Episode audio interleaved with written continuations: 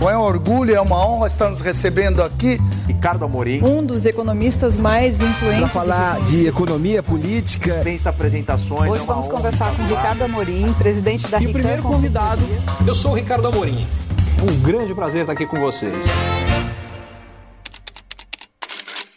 Há pouco mais de uma década, a economia brasileira chegou a ser a sexta maior economia do mundo.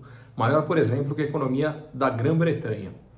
Mas de lá para cá, ela despencou e não só teve um crescimento econômico medíocre, bem na verdade ela se tornou menor do que ela já foi, e uh, para piorar, é, teve uma grande desvalorização do real em relação ao dólar. Como essa medida é calculada em dólar, o resultado é que o Brasil foi ficando para trás de vários países e chegou a ser a 13 terceira maior economia do mundo, uma queda muito significativa. O que vem acontecendo é que nos últimos anos, particularmente no ano passado e nesse ano, isso vem mudando.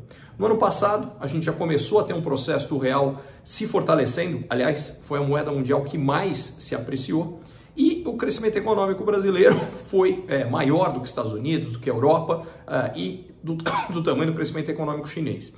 E o Brasil fechou o ano passado com uma décima primeira maior economia mundial.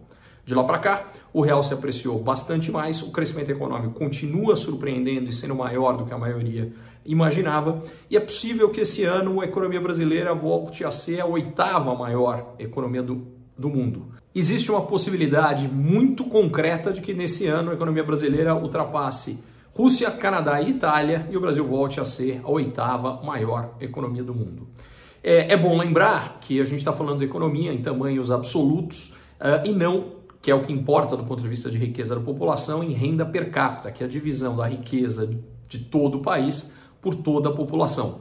O Brasil tem uma renda per capita bastante inferior à da maioria dos países que têm economia maior do que a deles. A exceção é a Índia, que aí tem uma população muito maior do que a brasileira e mesmo com uma renda per capita menor que a brasileira, hoje tem uma economia maior do que a nossa. Mas em geral o que acontece é o contrário. O Brasil tem uma uh, economia, mesmo que ela ultrapasse a economia, por exemplo, da Itália, do Canadá uh, e mesmo da Rússia, dado que todos esses países têm população menor do que a brasileira, a renda per capita desses países é maior do que a nossa e ainda por cima o Brasil tem uma distribuição de renda pior do que a deles. Ainda assim, é uma ótima notícia que a importância da economia brasileira esteja voltando a crescer que isso se sustente. Para que isso aconteça, a gente precisa é, adotar políticas econômicas sólidas, garantir o equilíbrio das nossas contas públicas, tomar medidas que aumentam a competitividade brasileira e, com isso, o país se torna mais rico e os brasileiros também. Melhora de vida para todo mundo.